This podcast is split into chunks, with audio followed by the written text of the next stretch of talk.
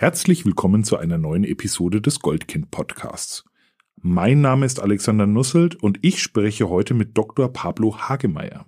Er ist Experte auf dem Gebiet Narzissmus und in seiner täglichen Arbeit begegnet er diesen Persönlichkeitszügen relativ häufig.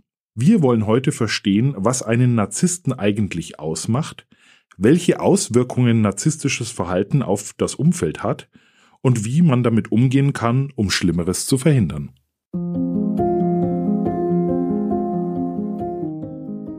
Das Zusammenleben ist nicht immer einfach. Besonders in Familien kann es immer wieder einmal schwierig werden. Das ist auch ganz normal. Im Goldkind-Podcast finden wir mit euch gemeinsam heraus, ab wann es nicht mehr in Ordnung ist, wann Grenzen überschritten werden und wie man sich in solchen Situationen helfen kann.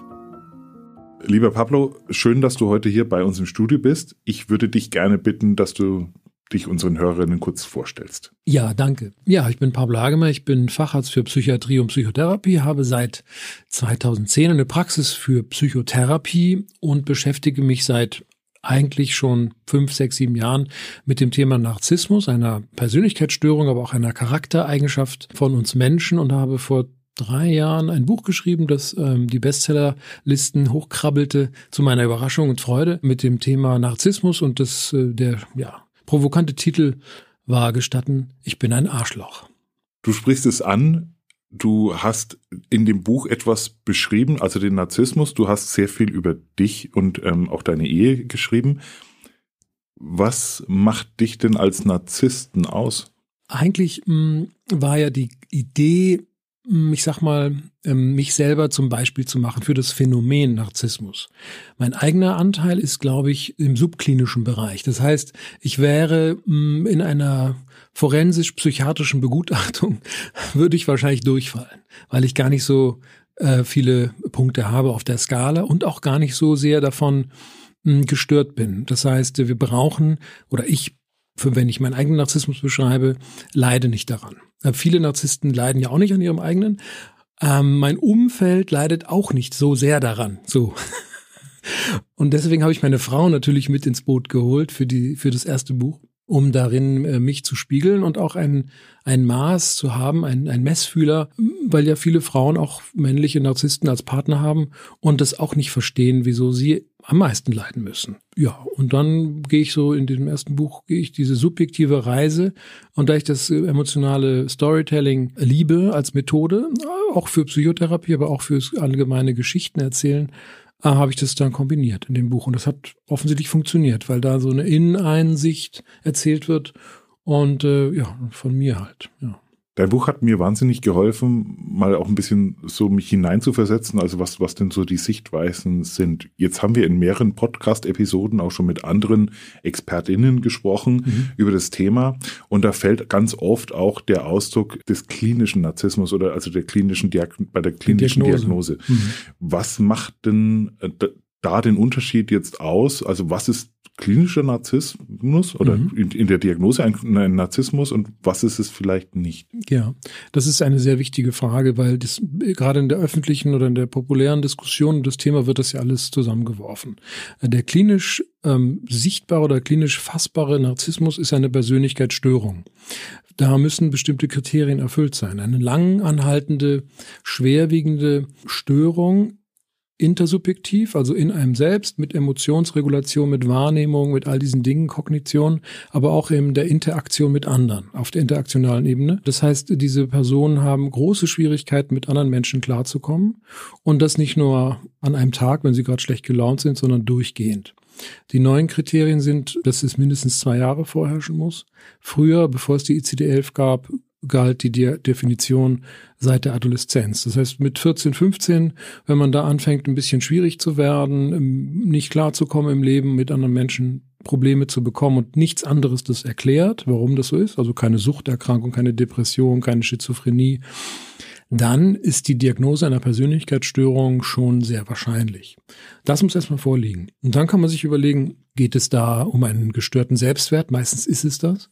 Äh, oder geht es da um Misstrauen? Geht es da um ähm, Abhängigkeit? Also haben wir da verschiedene Persönlichkeitsfacetten, die da ähm, aktiv sind und sichtbar und messbar sind. Und Die narzisstische Persönlichkeitsstörung wäre also eine Person, die messbar eben diese chronischen Schwierigkeiten hat mit sich und mit anderen äh, und eben die neuen Narzissmuskriterien erfüllt, die es beim bei der DSM 4, 5 und ICD-10 gibt.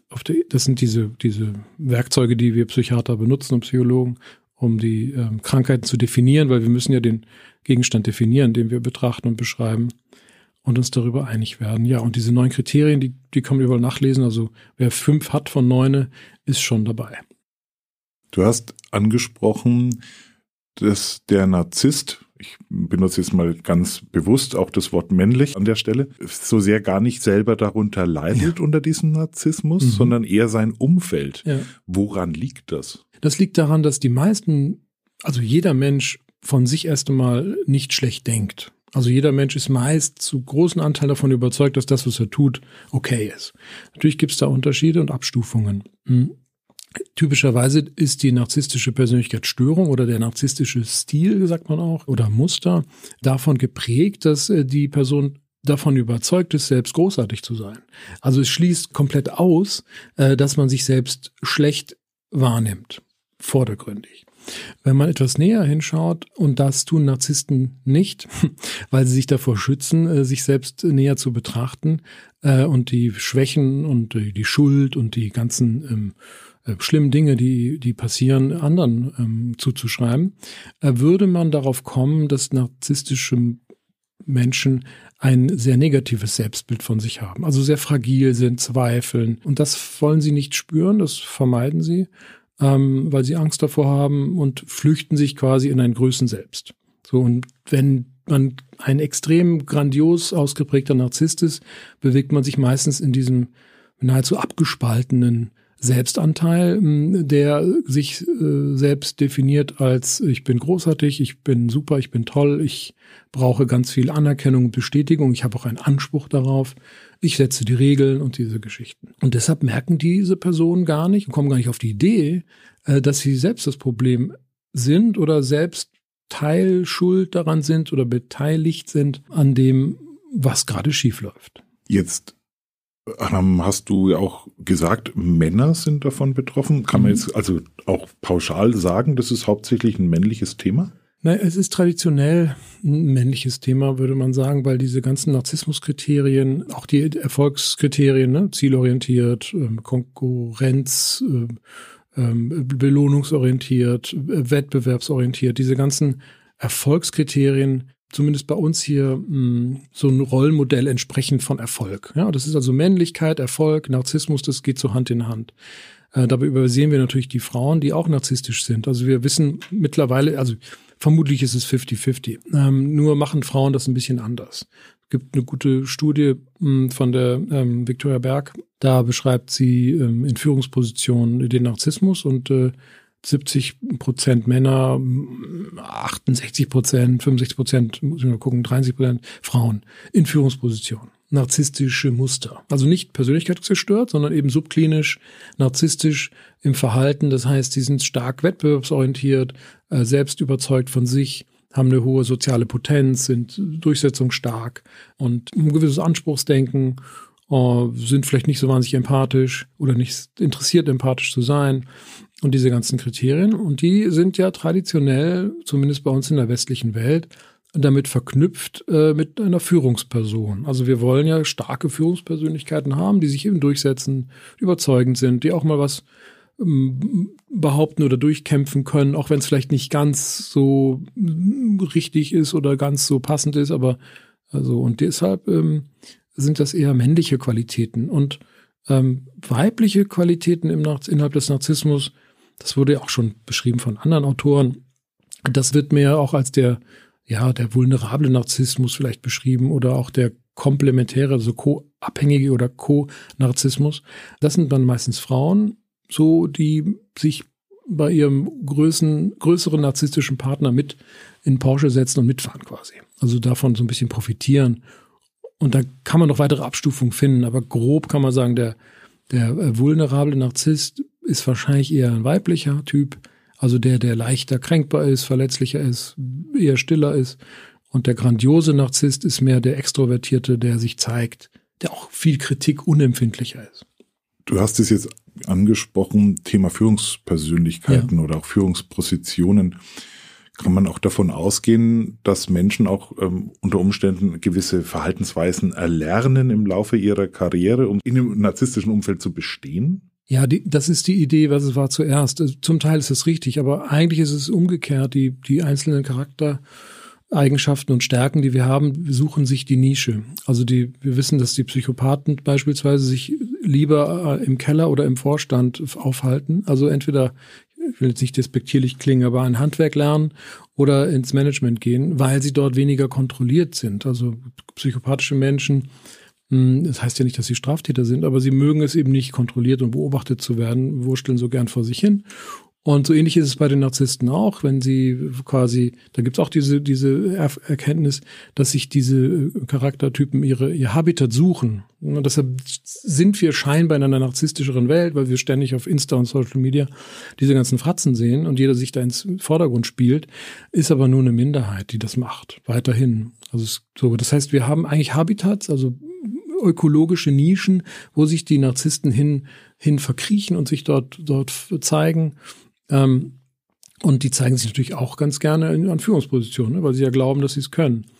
Ähm, nur leider die Mehrheit der Narzissten, das muss man auch wissen und sagen, äh, scheitern häufig im Leben, sind frustriert, ähm, erreichen nicht ihre Ziele mit dem wenigen Investment, das sie so voll machen. Also sie glauben ja genial zu sein, viele, ja, und merken aber nicht, dass sie schwer aushaltbar sind und nerven und dann doch durchgereicht werden, weil sie doch eher schwierige Mitmenschen sind. Also. Und ähm, die, die, die unbedingt den Erfolg wollen und so. Das ist oft ein Antrieb, aber es ist viele auch sehr anstrengend, für die Narzissten selbst, aber auch fürs Umfeld. Hm, also in, ins Management dort fördert man ein bisschen diese, diese, diese Charaktereigenschaft, das ist richtig, weil sie eben deckungsgleich sind mit den Rollenmodellen, die wir so haben von Führungspersonen. Und tatsächlich auch in, in, in Assessment Centern und so wird heute hm, so diese toxische äh, Kultur in, in Betrieben, in, in, in, in Firmen versucht zu korrigieren, aber eine eine Coachie hat mir mal gesagt, äh, Coachin, äh, Coachie, Coachin, hat mir gesagt, äh, dass es ganz verwunderlich ist, ist toxische Unternehmenskultur nimmt zu und das Coaching in dem Bereich für mehr Empathie, für mehr Kooperation nimmt ebenfalls zu. Und da wundert man sich doch, was das für Entwicklungen sind. Also ich denke, dass wir da, dass wir da noch mittendrin sind und noch gar nicht klar haben, ähm, wie wir diese toxische Unternehmenskultur korrigieren können. Aber sie wird gefördert, das ist leider so und narzisstisch-psychopathische Charaktereigenschaften sind typischerweise dort auch zu finden in der Führungsebene. Wenn wir mal nach Hause schauen. Also wir sprechen jetzt ähm, auch viel über das Thema Dysfunktionalität in mhm. Familien. Das heißt, diese Menschen werden Eltern. Ja. Was hat es denn für Auswirkungen für Kinder oder auf Kinder? Was ich weiß, ist, dass Eltern ihre Kinder dann eher wie, wie Spiegelung benutzen. Also narzisstische Menschen, die eine große Sehnsucht nach Anerkennung haben, das ist ihr zentrales Anerkennungsmotiv, sind die ersten Jahre, wenn sie Eltern werden, die besten Eltern natürlich und haben auch die besten Kinder. Und wenn die besten Kinder dann älter werden und einen eigenen Willen, eine eigene Identität entwickeln, die dann nicht mehr so passt zu den Vorstellungen und Erwartungen, äh, die natürlich auch übertrieben sind von den Eltern, dann gibt's Knatsch. Ne? Dann gibt's emotionale, psychologische oder auch körperliche Gewalt mit Manipulation, Einflussnahmen, Belohnungen, was auch immer, die dann die Tendenz haben, ähm, den Kleinen oder die Kleine in eine Richtung zu ziehen, zu erziehen, die gegen, ja, gegen die, den Charakter des, des Kindes geht. Also ich kann mir sehr gut vorstellen, dass die Kinder dann ähm, nicht diese ja, losgelöste ozeanische Liebe, ne, die man sich so wünscht, vielleicht als Kind kriegen, sondern eher eine bedingte Liebe. Also wenn du lieb bist, wenn du das machst, äh, dann kriegst du von mir die Anerkennung. Und so werden kleine Narzissten eben wieder anerzogen. Also das ist dann der St und dazu kommt die genetische Komponente. Wir haben wahrscheinlich eine hohe genetische Komponente. Also wenn wir stark narzisstische Eltern haben, wird das 30 bis 50 Prozent. Es gibt eine Studie, die bis zu 70 Prozent beschreibt, dass diese Charaktereigenschaften vererbt werden, also diese dis dissozialen, antagonistischen Charaktereigenschaften. Also Kindern wird auch bestimmtes nicht beigebracht, die erfahren bestimmte mhm. Sachen nicht. Du sagst Anerkennung, äh, Liebe. Ja. Und können es wahrscheinlich de facto dann auch nicht, auch nicht weitergeben und suchen wahrscheinlich auch ihr Leben lang danach. Also genau. Und, und ersetzen das dann mit einem Surrogat, also mit einem Ersatz. Es gibt da diese drei S, Sex, Status oder Status und äh, Stuff. Das sind die drei, die von Campbell, die drei S. Also es die werden mit kurzfristig wirksamem ähm, ähm, Ersatz ähm, ähm, begeben sich dann zufrieden, jagen das. Das sind flüchtige Ziele, die sie verfolgen und die natürlich nicht befriedigen. Ja? Also sich Sachen kaufen, wahrscheinlich ein unbefriedigendes Sexualleben dann irgendwann beginnen ähm, und und ähm, ja versuchen Karriere zu machen, einen Status zu bekommen, unbedingt auf Teufel komm raus. Ach, damit schließt sich dann der Kreis wieder. Ich habe mal von einer sehr hohen Führungspersönlichkeit den Satz gehört, ja, aber wenn ich einen Menschen einstelle und nicht weiß, was ich ihm anbieten kann, also mhm. auch finanziell oder statusmäßig, wenn eine Person zu mir sagt, ich brauche das alles nicht, mhm. dann kann ich diese Person nicht führen, weil ich nicht weiß, wie, wie sie steuern soll. Genau, wo ist der Ring? Ja stelle mir gerade die Frage, was die Person gerade über sich selbst ausgesagt hat. Ähm. Auch das ganz spannend, ja.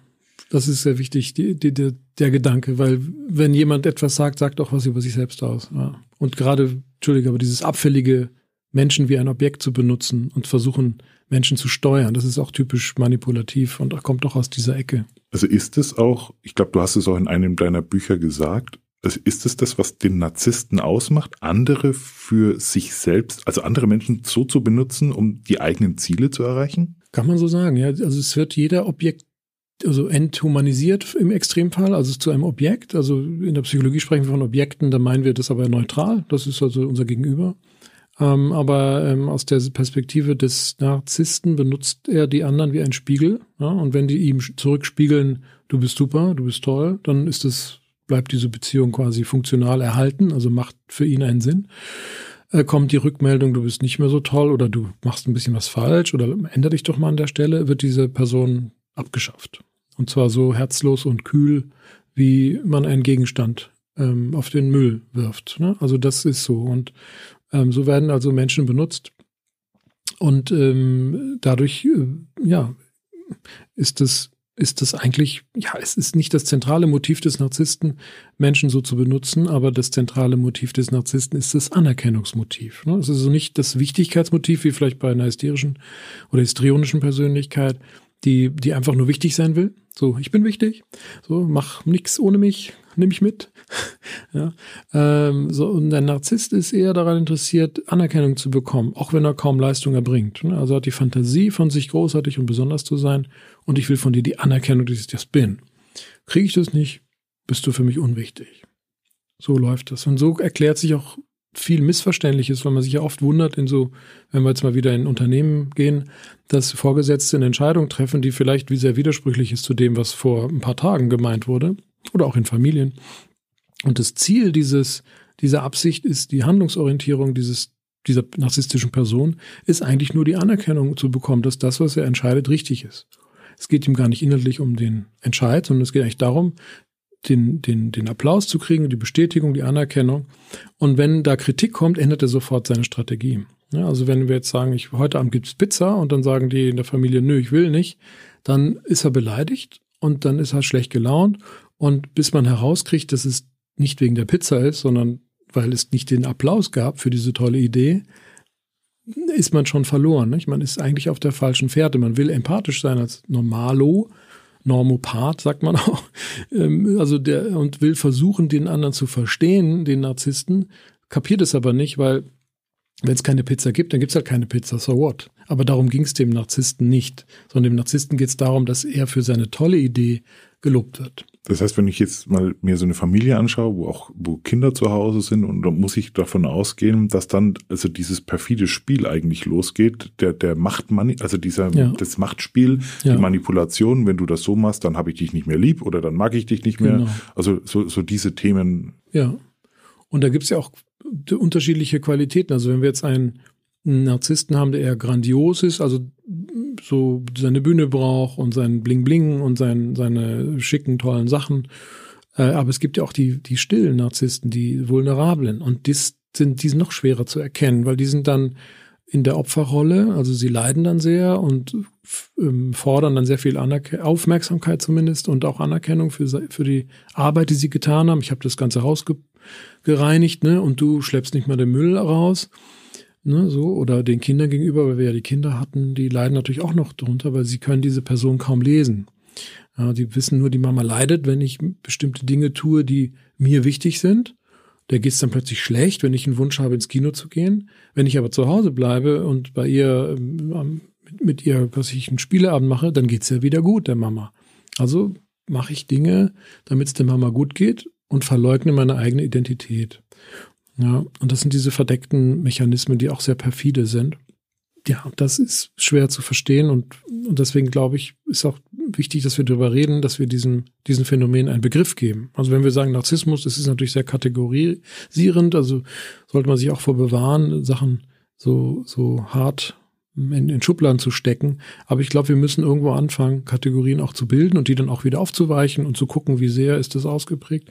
Hm, aber das hilft sehr vielen Menschen auch zu verstehen, warum sie so lange nicht verstanden haben, äh, worum es ihrem Partner oder Ex-Partner ging und warum es so schwer war, neben diesen Menschen zu leben, weil es dieser Person dann immer nur dauernd darum ging, 24 Stunden am Tag, sieben Tage die Woche Anerkennung zu bekommen. Da kann man doch selbst auch ganz schön depressiv werden dabei, oder? Also die Folgeerkrankungen oder die Begleiterkrankungen sind häufig Sucht, Depression, auch schwere depressive Episoden mit Suizidalität im, im, des Betroffenen selbst, also der narzisstischen, schwer gestörten narzisstischen Person selbst, die eine schwere Kränkung oder eine chronische Kränkung immer erlebt, immer frustriert ist. Und auch das Umfeld hm, wird eigentlich zermürbt. Ja, das Umfeld ist eigentlich erlebt ähm, so eine so eine Liebesentzugsmaschine. Also verkümmern emotional neben dieser Person, weil sie nicht erreichbar sind. Weil sie ja nur erreichbar wären, wenn man sie lobt und wenn man ihnen Anerkennung schenkt. Das ist übrigens ein Tipp, wenn man versuchen möchte, die, die Beziehung zu retten. Ja, wir, wir können ja auch mal über Lösungen sprechen und nicht nur über das Problem, bevor wir hier in den Negativstrudel kommen. Ähm, also eine Lösungsstrategie ist, äh, so eine Beziehung zu gestalten, ne? weil nicht jedes, jeder narzisstische Mensch ist klinisch narzisstisch schwer krank, sondern auch einfach ist ein Persönlichkeitsstil. Und wenn man diese Person lobt und gleichzeitig weich konfrontiert, heißt es, also etwas mit dem konfrontiert, was nicht so gut läuft, im selben Moment, wo man sagt, Mensch, du bist so ein toller Typ, ich mag dich wirklich. Aber diese kleine Sache, also ich würde mir wirklich wünschen, dass du morgens, ich würde mir wirklich wünschen, ist auch ein manipulativer Satz oder ich könnte mir vorstellen, dass den Müll morgens, den kannst du doch, wenn du zur Arbeit gehst, auch mal in die, in die Tonne werfen. Und dann haben wir eine Kombination von Lob und Korrektur. Und das geht bei den meisten normalen Narzissten, geht das gut runter. Das können die akzeptieren. Was passiert denn unter Umständen, wenn wenn ich es aus Versehen, also, also ich, das Wort Normopath hat in mir ein bisschen was ausgelöst. Die Frage, die ich mir gerade so stelle, ist, was ist, wenn ich so einem Menschen entgegentrete und ihn direkt konfrontiere damit, mit diesem Unvermögen vielleicht? Schwierig. Also da sind sie hyperallergisch, sagen wir auch. Also die reagieren sehr, sehr sensibel auf Kritik, hochsensibel. Ähm, insofern sind Narzissten auch hochsensible Menschen, um, um diese Kategorie da auch nochmal zu vermischen. Man sollte am besten vorsichtig sein. Hm.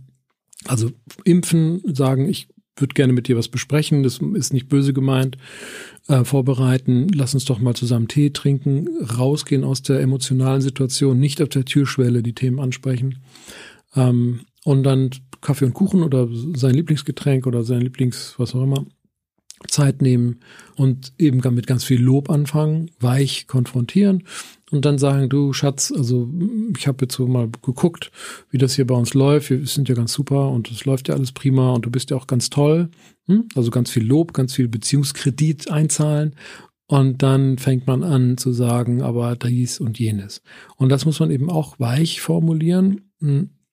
Das ist vielleicht auch mit den Begriffen, ähm, die der äh, narzisstische Mensch auch versteht, formulieren ähm, damit man ihn nicht überfordert, weil die kommen sehr schnell in eine hohe emotionale Ladung rein. Wut, Ärger, Verunsicherung. Narzissten haben große Ängste, innere Ängste vor ähm, beispielsweise Kritik natürlich, vor Zurückweisung, fürchten auch das Verlassenwerden. Ne, es könnte ja auch sein, dass dass dieses Gespräch vielleicht für den Narzissten bedeutet, oh Gott, jetzt will sie sich von mir trennen. Ne, das kann man auch vorher impfen. Schatz, ich will mich nicht von dir trennen, keine Panik, brauchst dich nicht, keine Angst, ich will nur ein paar Sachen mit dir besprechen. So. Und dann ähm, fängt man den so ein und dann kann man dem auch wirklich sagen, lass uns doch, und das sage ich dann immer als Tipp, auch gerade für die Frauen, die dann, denen auch die Worte fehlen, lass uns doch in einer viel besseren Beziehung arbeiten. Ja, das motiviert wieder den, das narzisstische Ego, ne? weil es geht ja nur nach oben. Und nicht sagen, wir haben ein Problem, weil Narzissten haben keine Probleme, sondern man sagt Herausforderung. Ja? Also lass uns an unserer Beziehung arbeiten, an unseren Herausforderungen, die wir haben. Und du bist so ein toller Kerl. Und an dieser Stelle kann ich mir vorstellen, dass du das noch viel, viel besser machen kannst. Ich habe mal im Internet gelesen, wenn man einem Narzissten eine Fangfrage stellt, um herauszufinden, ob, ob man einem Narzissten gegenüber hat, muss man einfach nur fragen, ob er Narzisst ist. Und ein echter Narzisst gibt es auch gerne zu. Stimmt das? Stimmt. Ist eine Studie. Ich kann die nicht zitieren jetzt, welche Quelle. Aber stimmt, ja. Also wenn, wir können uns gegenseitig fragen, wie viele Punkte? 0 bis 10? Äh, ganz subjektiv. Ne? Null ist kein Narzisst, zehn ist der Mega-Narzisst und jeder hat ja irgendwie eine vage Vorstellung, was das ist. Also selbstverliebt, aufgeblasenes Ego, empathielos oder keinen Bock auf Empathie und so weiter. Ja, und das kann ein bewusster, reflektierter Narzisst, der also weiß, dass er Arsch ist, so, kann das gut beantworten. Also wie viele Punkte? Gehört Arschloch sein dazu? ja, ja, klar. Also das Arschloch heißt ja empathielos, über Leichen gehen, ähm, so, ne? Äh, impulsiv sein. Impulsivität ist jetzt eher psychopathisch, aber Narzissten sind eher selbstverliebte Blender oder sehr verletzliche Vermeider, die also nicht, sich nicht trauen, ähm, ähm, die Vulnerablen, ne? Aber die sind da gar nicht mit gemeint eigentlich ich war jetzt echt da, es, es rattert ja viel, ne? Also auch bei mir im Kopf ist jetzt so die Frage, ja, es vermischt sich natürlich jetzt mhm. auch mal mit Depressionen und und und. Jetzt bin ich selber ja auch mit Depression aufgewachsen, mhm. ähm, hat zig Therapien hinter mhm. mir, Angststörung und und und, Panikattacken, äh, was war noch manische Depression mhm. und äh, was halt alles schon was irgendwie, alles dabei ist. was alles, was man so alles haben kann. Und natürlich habe ich mir oft die Frage gestellt, tendiere ich zum Narzissmus. Also habe ich so. Und eins muss ich schon sagen, ähm, wenn ich ganz starke depressive Stimmungen habe, dann hilft eine gewisse Selbstüberhöhung genau. mich in dem Moment heraus. Richtig. Ist so. Also man soll auch, heißer Tipp, nicht drüber sprechen, aber etwas von sich äh, überhöhen und ausgehen, dass man super ist an der Stelle, auch ein bisschen größenwahnsinnig sein, aber nicht sagen, nicht den anderen mitteilen. Das erhöht die Stimmung. Ja, ich, ähm, ich denke jetzt natürlich an die Momente, wo ich, da, also es gibt ja auch, also was ich nachvollziehen kann, es ist ein, ein irres Gefühl. Also mhm. wenn man mhm. dann auch irgendwie aus eigener Kraft da rauskommt und mhm. wenn man mhm. das mal erfährt und dann plötzlich so Energie auf die Straße kommt und man begegnet anderen Menschen und es nimmt so einen Lauf. So einen ja. Lauf. Und dann erinnere ich mich an die Momente, wo mich Menschen, die mich länger kennen, angeguckt haben, ob mit mir noch irgendwie hier, also so wie eine Manie im Endeffekt, ja, ja in genau. der ich dann unterwegs war. Ja. Und dann habe ich aber relativ schnell, also die, an, die, die Rolle rückwärts gemacht. Die Rolle rückwärts gemacht, genau. Ja. Ähm, wo, wo wäre das punktemäßig? Da muss man vielleicht als Anmerkung dazu sagen, dass die, die, also Krankheiten, sage ich jetzt mal, die mit Narzissmus verwechselt werden, weil das Narzisstische ist oft verborgen, kann aber ein innerer Trieb sein, ist auch die bipolare Krankheit. Also auch die Zyklothymie, die kleine Schwester der bipolaren Krankheit, also das Himmelhoch Jauchzen und zu Tode betrübt, gibt es in extremer Form, aber auch in so einer milden Form. Und das typisch narzisstische Kontinuum ist, ich bin super, ich bin großartig und dann kracht es zusammen, weil ganz viel Frustration und Misserfolg passiert und dann bin ich äh, am Boden zerstört. Und das hat ja auch so etwas in Wellenform. Ne? Also ich bin super ist oben, ich bin blöd und so negatives Selbstbild. Ich bin ganz unten depressiv. Ähm, der Unterschied ist, wenn man das aus einem narzisstischen Antrieb hat oder aufgrund der narzisstischen Störung, dann ist das immer kontextabhängig oder situativ auslösbar. Was es bei der bipolaren Störung zum Teil ist. Aber oft ist die bipolare Störung als biologisch-psychiatrische Erkrankung unabhängig von Kontexteffekten. Ja, das heißt, ich bin depressiv, obwohl draußen die Sonne scheint, oder ich bin manisch, obwohl es regnet und denke, ich bin King of the World. Also ich glaube, einer der großen Fehler, den wir halt oft machen, bei, auch bei der Beurteilung von außen, vor allem als Nicht-Expertinnen, hm. ist ja, also wir können es am Corona-Beispiel machen, ne? also zu Corona gehört vielleicht Fieber und Husten, aber nicht, weil ich Fieber und Husten habe, habe ich Corona. Und das ist, glaube ich, das, was das halt in dem Kausalität Spiel und äh, ähm, äh, Koinzidenz und so weiter, Mhm. die Verwechslung. Was braucht ein Narzisst, um selbst auf die Idee zu kommen, so geht's nicht weiter? Ja, eine sehr gute Frage. Er braucht eigentlich äh, Bodenkontakt. Also er muss eigentlich ähm, mit der Realität so in Kontakt kommen, mh, auf eine auch unangenehme Art und Weise, dass er merkt, es erstens, es liegt an ihm. Also es gibt keine andere Begründung oder Ausrede mehr ähm, und das tut weh. Und er muss auch verstehen, ähm, dass die anderen an ihm leiden. Also dass er muss wirklich verstehen, dass er kausal, nicht schuldhaft, aber kausal, ursächlich mit äh, dem mit der Situation zu tun hat. Und das geht oft nur, wenn er wirklich ähm, vor die Wand fährt. Ähm, das kann man im therapeutischen Setting auch machen, indem man den, denjenigen hart konfrontiert. Im Privaten, und das sind ja die meisten, weil kein Narzisst findet freiwillig in eine Psychotherapie, ähm, im Privaten müssen diese Menschen eigentlich die schmerzhafte Erfahrung machen, dass keiner mehr mit ihnen was zu tun haben will dann ist die Chance da. Und das passiert eher in der Adoleszenz oder in der, in der frühen Entwicklung. Das heißt, viele merken, wow, ich bin irgendwie, irgendwie bin ich nicht sympathisch genug oder schwierig. Und dann gibt es die Krise. Gerade auch wenn wir jung sind, sind wir etwas narzisstischer, als wenn wir erwachsen und älter sind. Und da gibt es dann oft diese narzisstischen Kränkungen, diese Enttäuschungen.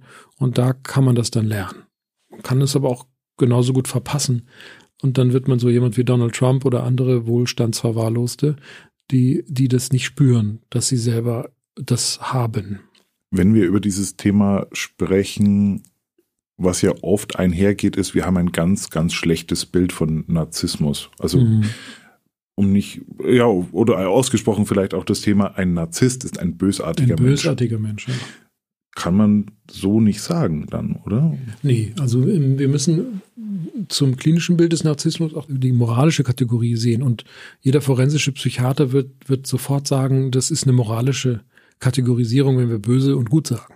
Ähm, aus der psychiatrischen Sicht heraus ist es einfach eine Verhaltensstörung, die von der Norm abweicht. So. Das Bösartige ist eben das Grenzverletzende, das Dissoziale, was äh, in der neuen Nomenklatur der, der Krankheiten ja zentral ist, jetzt um die Definition des Narzissmus ähm, zu, näher zu beschreiben, dass eben Menschen über Grenzen gehen, äh, antagonistisch sind, schwer verträglich sind. Das ist das Böse daran. Mm, Das Manipulative ist auch böse natürlich. Ähm, allen voran die, die, die hohe Kunst der, der Manipulation finden wir in, im sogenannten Gaslichteffekt. Ähm, Gibt es auch individuell, also ganz im, in romantischen Beziehungen, aber auch global, im, im Kollektiv möglich. Äh, viele Beispiele.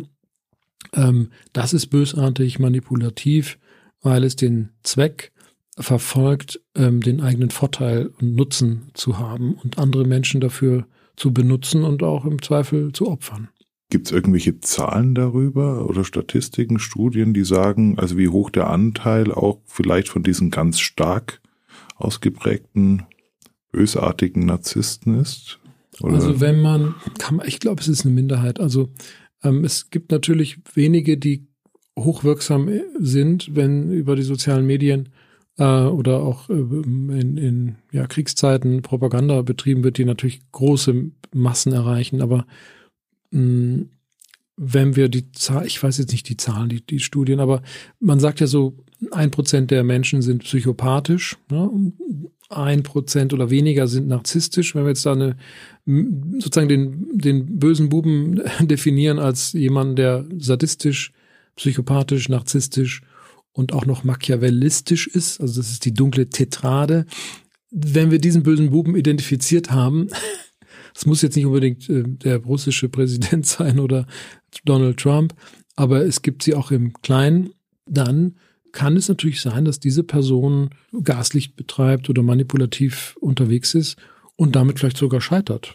Es kann durchaus sein, dass das so Stinkstiefel sind, die, die wir kennen, die immer vor sich hin meckern und jeden irgendwie beeinflussen wollen und, und schieben, nerven, Anspruchsdenken haben und eigentlich dann gemieden werden. Nur die, die die Maske der, des Gesunden, also Mask of Sanity tragen, so heißt es, die also sich tarnen können, ähm, die, die, diese Janusköpfigkeit haben und dann in Machtpositionen kommen, die auch dann so geschickt sind, nicht aufzufallen oder sich Machtstrukturen suchen, die wenig Machtkontrollinstanzen haben, also Stichwort katholische Kirche, ähm, da kann das so dann sehr gut wirken. Oder auch soziale Systeme, also soziale NGOs oder, oder auch karitative Einrichtungen ähm, kann sehr viel Missbrauch geschehen, äh, wenn da eben keine Machtkontrollinstanzen herrschen, wenn an der Stelle dann so eine Person ist, ne, die machiavellisch, narzisstisch, sadistisch, psychopathisch unterwegs ist. Jetzt, wenn ich mir so eine Organisation vorstelle, also auch in der Familie, ich meine, mhm. könnte ich jetzt sagen, ja, einer von fünf oder einer von zehn, also wenn wir jetzt einen, einen so einen Stinkstiefel ein Prozent, oder, sagen wir ein Prozent, das ist einer ja. von 100. Was hat, was haben die für eine Wirkung dann in so einer, also auf, auf eine größere Gruppe vielleicht auch an Menschen? Ja, da müsste man jetzt spekulieren. Also ich habe hab jetzt keine aktuellen Studien parat dazu oder wüsste jetzt nicht. Aber die, der Wirkungsgrad ist erheblich. Also es gibt ja ähm, ähm die, die Literatur, es geht ja los bei, bei Psychopathen in, in Office oder die, die von, die, die, die äh, von Bob Hare, äh, die Studien über die Psychopathen im Management, ich habe auch ein bisschen drüber geschrieben mit einer Kollegin über Toxic Leadership. Da reicht eine Person. Ja, das ist, da reicht eine Person, die sich reinwurstelt und die dann im entscheidenden Augenblick meint, die Macht durchsetzen oder die persönliche Position durchsetzen zu müssen und Macht äh, anzuwenden ähm, gegen den besseren Rat und dann fährt so eine komplette, so ein komplettes Unternehmen vor die Wand. Ähm, solche Dinge sehen wir in Familienunternehmen oder auch in größeren Konzernen. Also es gibt eine Reihe von Skandalen in der Schweiz äh, zuletzt, äh, letztes Jahr, wo Vorstände über ihre Affären, über Sexaffären und Finanzaffären gestolpert sind, wie also wirklich der Reihe nach. Es scheint also da eine gewisse Kultur zu sein, dass man, wenn man in bestimmten Positionen ist, sich gewisse Dinge erlauben kann und dann auch darüber stolpert. Äh, und dann riskiert man natürlich erheblich wirtschaftlich und auch emotional zu schaden. Aber ich weiß nicht, also es reicht, glaube ich, ein, ne, wie heißt so schön, ein fauler Apfel ne, verdirbt den ganzen Brotkorb. Wenn ich jetzt mir vorstelle, dass diese Narzissten keine Empathie haben für, für andere, können, sind diese Menschen dann überhaupt in der Lage, Verantwortung auch zu übernehmen? Nein, das ist ja genau das Thema. Ähm, also zum einen sind sie nicht willig äh, oder nicht bereit, Empathie zu empfinden. Sie können es schon. Also wir unterscheiden zwischen der kognitiven Empathie und der natürlichen oder emotionalen Empathie. Und diese Menschen können sie ausschalten. Ging ja auch um die Frage vielleicht vorweg noch, ist das immer böse? Nee, ist es nicht. Also wir brauchen auch klar denkende Menschen, in Situationen, die hoch emotional sind. Und da macht es durchaus Sinn, die, die kognitive Empathie. Grundsätzlich verpflichten sich Menschen ja sehr häufig auch äh, Verantwortung zu übernehmen, weil, weil das identitätsstiftend ist. So. Ähm, wenn aber die, das Größenselb des Narzissten dieses, diese identitätsstiftende Geste, Führungsposition zu werden oder einem, einem Unternehmen vorzustehen, verschmilzt oder mit einem Staat äh, zu verschmelzen, dann ist das Risiko erheblich, dass wenn äh, die, dass diese Person ähm, Äpfel mit Birnen verwechselt, also wenn äh, sie oder das Unternehmen kritisiert wird oder eine Strategie, dass das dann persönlich zu einer persönlichen Betroffenheit führt. Und das ist das Problem bei bei gerade bei ne, narzisstischen Personen, die eine hohe Regelsetzer ähm, ähm, Mentalität haben, also oder Regelsetzerverhalten zeigen. Das heißt, sie setzen selbst die Regeln äh, und wer diese Regeln verletzt, wird bestraft. Und diese Menschen haben oft auch eine hohe Straftendenz. Das heißt, wird übertrieben auch bestraft. So, das heißt, die übernehmen dann Verantwortung, ja, aber nehmen es sehr persönlich, wenn Dinge nicht so gut laufen äh, im Unternehmen, wenn, wenn Mitarbeiter aus einem Team, was ja eigentlich heute gefordert wird, dass wir im Team entscheiden und nicht einer Führungsperson vertrauen, weil sie so ganz genial ist und weil sie alles weiß. So, also wird diese Person kritisiert. Hm, aus einem guten Grunde kann es durchaus sein, dass diese Führungsperson oder dieser Mitarbeiter das so persönlich nimmt, dass er in eine, eine Rage, eine Wut, in eine narzisstische Dekompensation, eine Kränkung kommt, äh, um dann äh, erhebliche Schäden produziert, ne? also wirtschaftlich, und da nicht mehr die Verantwortung übernimmt im Grunde genommen, sondern eher zerstörerisch wirkt. Wenn ich mir diese, diese emotionale Situation jetzt mal so, so anhöre, die du gerade beschrieben hast, jetzt im, im, im Umfeld, im beruflichen Umfeld mhm. vielleicht oder vielleicht auch in anderen politischen Ämtern und schaue mir das in Familien an und, und ich erlebe das und vielleicht entdecken jetzt oder gerade so in den letzten Jahren, wir sprechen viel mehr über diese Themen und vielleicht wird es auch offensichtlicher in mhm. Familien, mhm. da gibt's narzisstische Persönlichkeitszüge und es leiden auch Familienmitglieder darunter. Was kann man denn da tun, um sich selbst A zu schützen ähm, oder, oder, oder vielleicht auch besser damit umzugehen? Ja. Oder wann hört man am besten auch auf, damit umzugehen? Ja. Also wenn wir noch in einem ich-schwachen Zustand sind, typischerweise als Kind, äh, und formbar sind und beeinflussbar sind, bekommen wir häufig von unseren narzisstischen ja, Eltern nicht das, was wir brauchen. Also wir haben eher einen Mangelzustand, emotional, Liebe, Anerkennung, Bestätigung, was auch immer, Bereitschaft, ähm, uns zu fördern für das, was wir wollen und möchten. Daher lohnt es sich, sich das woanders zu holen. Also da muss, also bei, bei im, im, was ich in der Schule, im Sport, äh, in, unter Freunden, ähm, beim Nachbarn so, ähm, in der Kunst, in der Kreativität, wo auch immer. Also was einem interessiert, ist woanders außerhalb des Familiensystems zu holen. Das ist ja auch ein Ansporn, das Nest auch ein bisschen zu verlassen und flügge zu werden. Ähm, wenn das nicht geht, warum auch immer, was natürlich tragisch ist. Also Familien, die nicht, sich nicht öffnen, haben oft so ein Problem. Also da würde man eher sagen, kommt in Pandemiezeiten ist es ja noch schlimmer, weil die Öffnung der Familien untereinander auch schwierig ist. Aber jetzt geht es vielleicht wieder, dass wir uns Freunde einladen und, und Gesellschaften machen und Spieleabende und weiter. Mm, so und rauskommen aus dem eigenen System. Ähm, aber wenn das nicht geht, dann muss man natürlich sehr, sehr stark an der Selbstkompetenz arbeiten oder Selbstregulation. Das heißt, ähm, ich gucke mich persönlich selbst an, was sind meine Bedürfnisse oder noch früher, was sind meine Emotionen? Also, dass wir so emotionsorientiert ähm, uns anschauen. Und wenn ich starke Gefühle in mir wahrnehme, die eher belastend sind, Trauer zum Beispiel, dann ist das Bedürfnis, was daraus entsteht, etwa Trost. Und wenn ich diesen Trost nicht bekomme von meinen Eltern, weil die mich nur verwirren und unter Druck setzen, dann hole ich es mir woanders. Oder ich bin so selbstwirksam, und das ist das ist das Stichwort, ähm, dass ich an meiner Selbstwirksamkeit arbeite. Das heißt, ich bemühe mich aus mir selbst heraus, durch eigene Recherche, durch eigene, eigene Gedanken, Emotionalarbeit, mh, mir die, ähm, die, den Trost selber zu organisieren. Wie auch immer, nur als Beispiel. Und diese Selbstkompetenz ähm, ist eigentlich der Weg, sich auch dann zu schützen, wenn man dann irgendwann auch sagen kann, hm, man hat es meistens auch nicht gelernt, aber die Grenzen aufzustellen. Das heißt, das wäre jetzt eher eine Botschaft an die, die, die uns jetzt vielleicht zuhören, zu sagen, schau, wo kann ich eigene Grenzen ziehen gegenüber dem anderen, der etwas von mir will und trotz, ohne dass ich jetzt feindselig wirke äh, und sage, vielen Dank für die Idee oder ich kann das jetzt gerade nicht machen, ich muss mich um andere Sachen, um meine Sachen kümmern. Hm, also Abgrenzung, Selbstwirksamkeit und natürlich auch eine gewisse Empathie ähm, ähm, für das eigene, für die eigene Person ne, entwickeln, dass wir verstehen, wir sind eigenständig, haben eigene Bedürfnisse, einen eigenen Körper, eigene Emotionen. Ähm, das ist eigentlich der Weg, der, der uns schützt vor diesem, vor dieser Übergriffigkeit.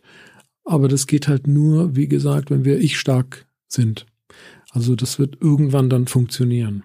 Aber wenn wir jung sind, ist das eher schwierig. Wir hören jetzt heute auch ganz oft, äh, auch was, was die Arbeitgebersituation angeht, sprechen viele Menschen davon, es braucht mehr Anerkennung, mehr Wertschätzung in, in allen Lebenslagen. Du hast vorhin erklärt, das ist ja genau das, was Narzissten eigentlich auch wollen, mhm. also weil es ihnen fehlt. Aber das, was doch eigentlich in der Kindheit passiert, ist doch, dass dieses Gefühl von Liebe, also diese, diese uneingeschränkte Liebe fehlt. fehlt. Ist das, ist das eine Art Kompensation, das dann über, über Anerkennung und Wertschätzung genau. reinzuholen? Ja, also ich sag gern, ähm, Narzissten verwechseln Liebe mit Anerkennung. Das ist eigentlich eine andere Münze, mit der man das einzahlt. Ähm, und leider haben viele narzisstische Personen oder dieses Muster haben, diese Sehnsucht haben, immer so ein Gefühl von einer inneren Leere oder dass da was fehlt. Und wenn sie das mit Anerkennung und Lob versuchen zu füttern, sagen wir auch, ähm, das funktioniert schon eine Weile. Ne? Es gibt da so einen heißen Tipp, füttern, bis der Arzt kommt. Aber leider geht es immer an dem ursprünglichen Thema vorbei, nämlich Liebe. Das ist es halt nicht. Ne? Liebe ist halt nicht Lob. Jetzt kommt so ein ganz schlechter Tipp. lieber einen Hund anschaffen, ja, wenn man also unbedingte Liebe braucht, als sich an einen Menschen zu wenden, der einen ständig angreift. Ja. Was passiert denn eigentlich, wenn ich jetzt auf einen Narzissten reagiere mit Liebe? Ja, da gibt's ja Ödon von Horvath, ähm, ah, wie heißt es? Theaterstück. Oder vielleicht habe ich es auch verwechselt, aber es geht darum, dass am Ende der Geschichte der Mörder von seinem Lehrer oder ich weiß nicht, ob es der Lehrer war, ähm, umarmt wird. Also der kaltblütige Mörder wird mit Liebe überschüttet durch eine Herz, wirklich innige Umarmung. Aus Mitleid auch, ne? aus Mitgefühl, weil der andere zum Mörder geworden ist. Kommt kaltblütigen Mörder, zum sinnlosen Mörder. Ähm, und das führt den ähm, Mörder in den Suizid. Also der nimmt sich dann das Leben. Aber nicht, weil diese, diese äh, sozusagen das ähm, dadurch provoziert wurde, sondern weil und das ist sehr schön in dem Stück aufgebaut und hingeleitet, hingeführt, weil die Person, der Mensch erkennt, was er für einen Fehler gemacht hat. Also wir können durch Liebe unsere eigene Schwäche, uns unsere eigene Schwäche stellen. Und dann war es sozusagen die Konsequenz des Täters, die er dann für sich zog, äh, Gleiches für Gleiche, mit Gleichem zu, zu ähm, rächen oder zu, zu auszugleichen. Äh, Jugend ohne Gott heißt das Stück. Was ich, was das heißt, wir können mit Liebe das aufbrechen. Ja, wir können das schon, weil also vom psychoanalytischen Modell her hat ja der narzisstische Mensch in sich einen großen Mangel, ein negatives Selbstbild, das, das er vermeidet wahrzunehmen.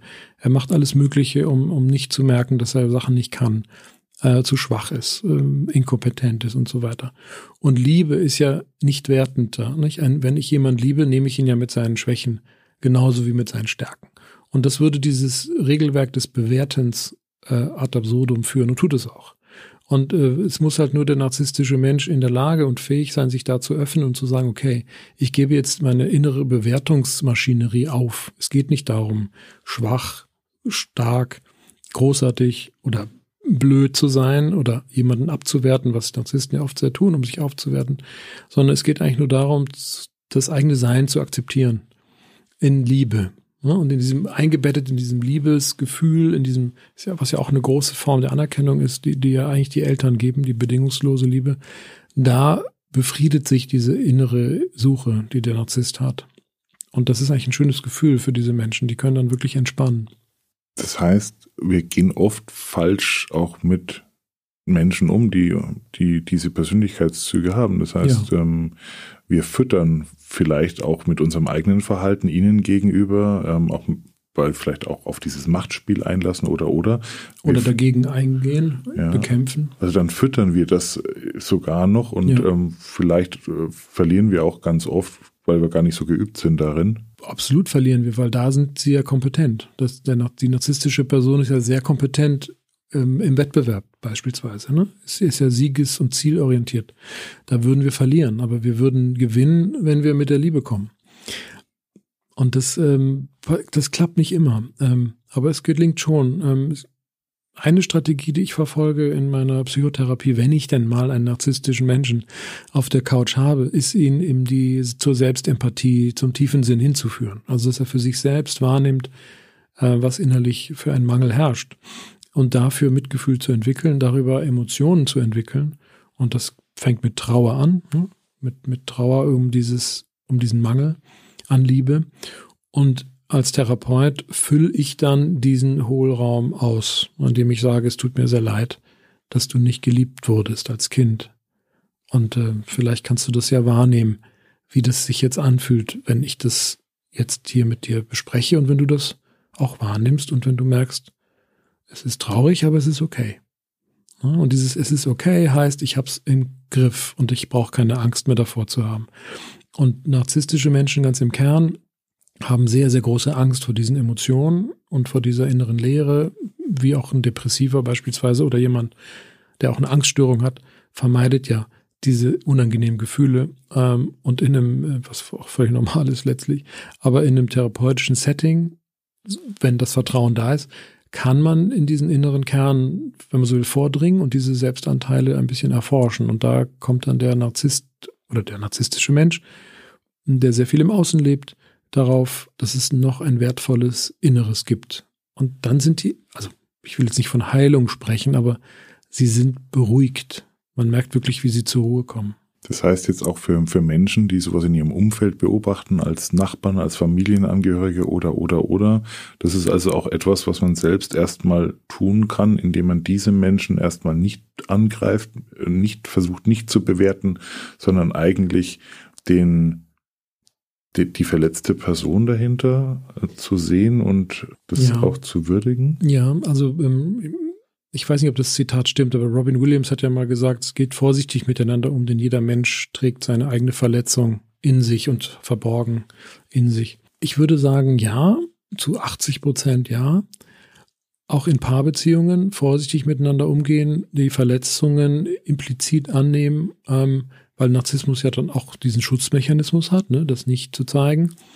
Ähm, aber wir müssen leider so sind die Menschen davon ausgehen, dass ein geringer Prozentsatz tatsächlich gefährlich ist. Also nicht sofort den Nachbarn umarmen ähm, und mit Liebe übergießen. Es könnte vielleicht doch nach hinten losgehen. Das heißt, ähm, am besten vielleicht dort die Liebe spenden, wo sie gerade am nötigsten ist. Das heißt bei Familienangehörigen oder ja, bei den Kindern. Bei den Kindern. Und dann das zur Verfügung stellen, dort, was vielleicht in der Familie gerade nicht gegeben werden kann. Ja, Genau. Und auch sanft auftreten, zart, also vorsichtig, behutsam, traumasensibel, wenn man so will. Ne? Also es gibt auch Autoren, die sagen, dass, dass Narzissmus auch eine frühe Traumatisierung ist, ne? die dann kompensiert wird.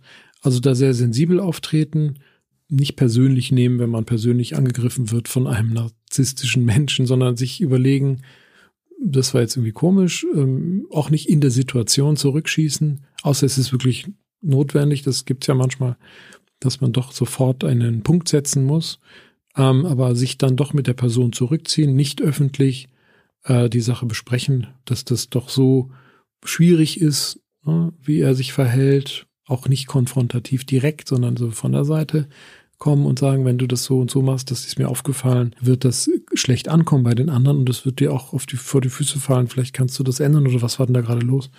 Überleg doch nochmal bitte in so einem Ton, in so einem ruhigen Ton auch, auch sehr freundlich, sehr, sehr liebevoll. Und wenn dann die Person ausklingt und aggressiv, feindselig reagiert, dann ist sie halt nicht erreichbar. Und wir müssen davon ausgehen, leider, dass ein hoher Prozentsatz, also 10, 20 Prozent, 30 Prozent dieser Personen nicht erreichbar bleiben. Ja, und die machen uns dann das Leben zur Hölle. Das ist leider so. Mit denen treffen wir uns dann vor Gericht und streiten hochstrittig uns durch die, durch die Paragraphen und äh, die Hunde sind los. Und da geht's dann auch richtig zerstörerisch zur Sache. Das ist leider so. Das heißt, Vorsicht ist angebracht. Ja. Umsicht. Und wir unterhalten uns in anderen Episoden ja genau über diese Auswirkungen dann mhm. auch vor, vor dem Familiengericht ja. mit dem Jugendamt zusammen oder im Kinderschutzhaus, wie sich das dann auswirkt. Lieber Pablo, vielen herzlichen Dank für das aufschlussreiche Gespräch und die tiefen Einblicke. Jetzt würde ich dir noch eine Frage stellen wollen, und zwar, wenn du jetzt einen Wunsch frei hättest an unsere Gesellschaft, was wäre so das, wo du sagst, das, davon bräuchten wir dringend oder hm. davon bräuchten wir in nächster Zukunft mehr? Also würde ich sagen Empathie. Wir müssen Praktiken der Empathie quasi in, von klein auf lernen. Danke. Bitte. Vielen Dank fürs Zuhören. Wenn dir diese Episode des Goldkind Podcasts gefallen hat, folge uns bei Spotify, Apple Podcasts oder wo auch immer du gerne Podcasts hörst. Unter goldkind-stiftung.com findest du weitere Informationen und hilfreiche Tipps und Tricks für die herausforderndsten Situationen des Zusammenlebens.